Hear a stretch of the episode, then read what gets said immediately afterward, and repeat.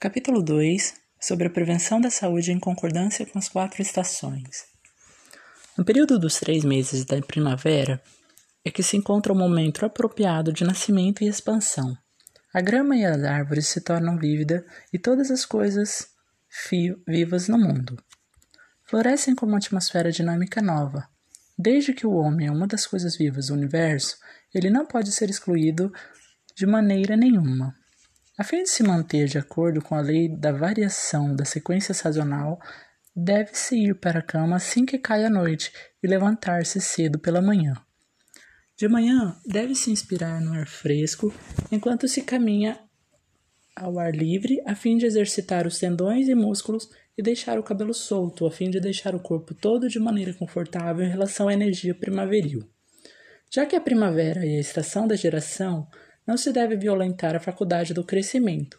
O que se deve fazer é ajudar a sobreviver, não matar, contribuir e não perverter, premiar e não punir, a fim de corresponder à prosperidade da energia da primavera, estar de acordo com a forma de preservar a saúde. Se este princípio for violado pelo homem, seu fígado ficará ferido, já que o fígado está associado à madeira, e as madeiras prosperam na primavera. Quem falhar em se adaptar à prosperidade da, prima, da energia da primavera, que é de geração, e lesar seu fígado, irá contrair uma síndrome de frio no verão. Isso porque sua capacidade de adaptação ao verão foi enfraquecida devido à sua inépcia em preservar a saúde. Em seguir a prosperidade da energia da primavera, que é de geração. Neste caso, se chama oferecimento ao nascimento inadequado. O período de três meses do verão é chamado de estação do florescimento e em todas as coisas vivas no mundo são prósperas e bonitas. No solstício de verão, a energia Yang atinge seu ápice e a energia Yin começa a declinar. Portanto, o interrelacionamento das energias Yin e Yang ocorre neste momento. Com a energia Yang constitui a energia vital das coisas, e a energia yin da forma as mesmas, a combinação da energia vital e energia da forma faz com que todas as coisas vivas na Terra floresçam e liberem frutos. No trajeto do entrecruzamento da energia do céu com a energia da Terra, deve-se, como na época da primavera, dormir assim que cai a noite e levantar-se cedo pela manhã. Não se deve detestar a luz do sol, nem ficar frequentemente com fome, a fim de corresponder à propriedade de crescimento da energia solar, que promove o surgimento das flores e dos frutos. Deve-se suar para permitir a saída da energia yang, a fim de evitar que o calor fique estagnado, em outras palavras, violento sobre o interior. Uh, são as formas de preservar a saúde no verão. Se estes princípios forem violados pelo homem, seu coração ficará ferido já que o coração está associado ao fogo e que o fogo é vigoroso no verão. Se alguém falhar em se adaptar à propriedade da energia do verão, que é de crescimento, seu coração ficará ferido e a pessoa irá contrair malária no outono. Isso porque sua adaptabilidade à energia do outono se enfraqueceu devido à sua incapacidade de acompanhar a propriedade da energia do verão, que é crescimento para preservar a saúde. Neste caso, se chama inadequação em se oferecer a colheita. Nos três meses do outono, as formas de todas as coisas vivas na terra se tornam naturalmente maduras e prontas para a colheita.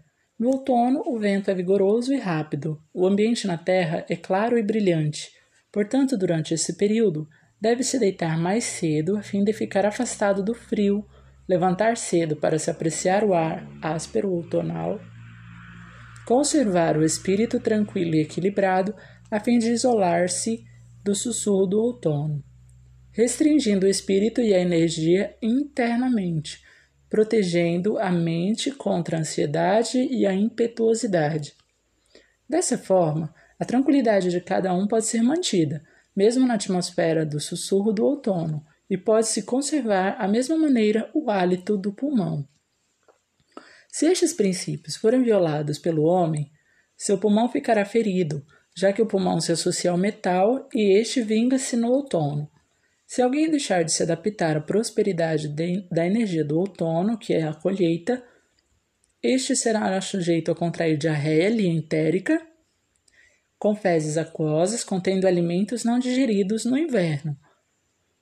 Isso porque sua adaptabilidade à energia do inverno se enfraqueceu devido à sua incapacidade de seguir a propriedade de preservar a saúde da energia do outono, que é a colheita. Nesse caso, se chama inadequação em se oferecer ao armazenamento. Nos três meses de inverno, toda a grama e a maioria das árvores embranquece. Os insetos entram em hibernação, a água vira gelo e a terra congela trincando. A maioria das coisas se fecha ou se oculta para se guardar contra o fio, frio. A isto se chama estação de fechar e armazenar. Neste período, deve-se estar num ambiente quente, manter-se aquecido e manter a estrita prevenção contra o frio, para que a energia Yang não possa ser perturbada. Deve ser cedo à noite para a cama e levantar-se cedo para o contato com a luz solar. Deve-se obrigar o espírito a mantê-lo em repouso, como que tendo uma opinião particular no coração, porém sem revelá-la ou sem parecer ter uma ideia definida em mente, pronta para enfrentar a situação.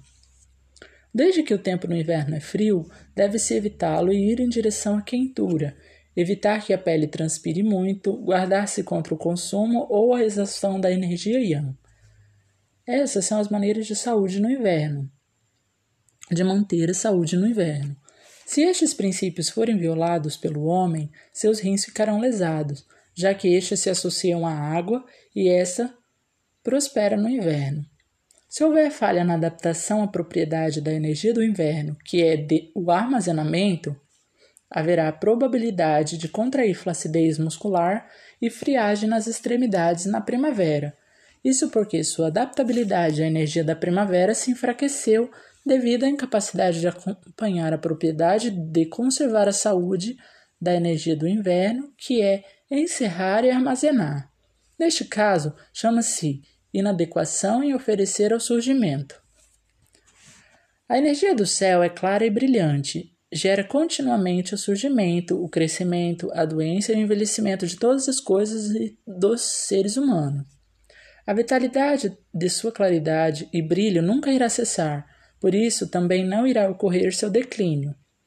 Se o céu não estiver brilhante, o sol e a lua e toda a terra ficam ficar obscura, escuros e as atividades funcionais da energia vital irão ficar obstruídas com a cavidade dos orifícios do corpo humano obstruídos, ao serem invadidos por fatores perversos. O intercruzamento sobre as energias do céu e da terra depende dos movimentos da luminosidade do sol e da lua. Se o sol e a lua pararem de iluminar, a energia do céu ficará obstruída e deixará de descer. Como resultado, o céu ficará obscurecido por nuvens e névoas, a energia da Terra deixará de subir em resposta à energia do céu e o orvalho ficará impossibilitado de cair. O crescimento e desenvolvimento de todas as coisas na Terra depende do intercruzamento das energias do Yin e do Yang. Se as duas energias deixarem de se comunicar, todas as coisas na Terra perderão suas fontes de nutrição, Sob tais circunstâncias, a maioria das árvores grandes morrerá. Além disso, irá ocorrer no mundo uma alteração anormal e a sequência do tempo nas quatro estações ficará confusa. O tempo não será severo no outono e não haverá um inverno cortante no inverno, um frio cortante no inverno. O vento e a chuva não serão populares regulares na primavera e não haverá orvalho no verão. Desde que as energias Yin e Yang estejam mal ajustadas, não poderão ajudar ao surgimento e ao crescimento de todas as coisas, e tudo na terra irá morrer jovem. Os sábios conhecem sem os como e os porquês da variação do Yin e do Yang. Portanto, podem evitar doenças raras sob o condicionamento de súbitas mudanças ambientais. Como podem se adaptar o mecanismo da existência como outras coisas na Terra, portanto, sua energia nunca se esgotará. Se o princípio de preservar a saúde foi violado na primavera, a a energia Shao Yang de cada um não será capaz de aportar a função de geração à sua plenitude. Por isso, a energia dos rins piorará consideravelmente. Se o princípio de conservar a saúde for violado no verão, a energia Taiyan de cada um não será capaz de aportar a função de crescimento à sua plenitude. Por isso, a energia do coração estará em agitação interna. Se o princípio da conservação da saúde for violado no outono, a energia Shaoyin de cada um não será capaz de aportar a função de colheita a seu termo. Por isso, ocorrerá a distensão da energia dos pulmões. Se o princípio de preservar a saúde for violado no inverno, a energia Taiyin de cada um não será capaz de aportar a função de armazenamento a seu termo, já que a energia Taiyin se conecta internamente com os rins. Ela então falha em armazenar, a energia dos rins irá se degenerar e suas funções irão enfraquecer. As energias de todas as coisas na Terra surgem na primavera, crescem no verão, dão passagem no outono e se ocultam no inverno. São todas geradas pela lei de variação das energias Yin e do Yang das quatro estações. Dessa forma, as energias do Yin e Yang das quatro estações são as energias raiz de surgimento e crescimento de todas as coisas. Portanto, os sábios conservam o coração e o fígado, que é a energia Yang na primavera e no verão, e mantêm os pulmões e os rins, que é a energia Yin, no outono e no inverno. A fim de que estejam consistentes com suas raízes, para que assim possam preservá-las perfeitamente. Os seres humanos, como todas as coisas na Terra, também se submetem à lei da variação das energias Yin e Yang. Quando alguém vai contra a lei, que é a raiz, será cortada sua origem da vida e sua energia primordial será espoliada.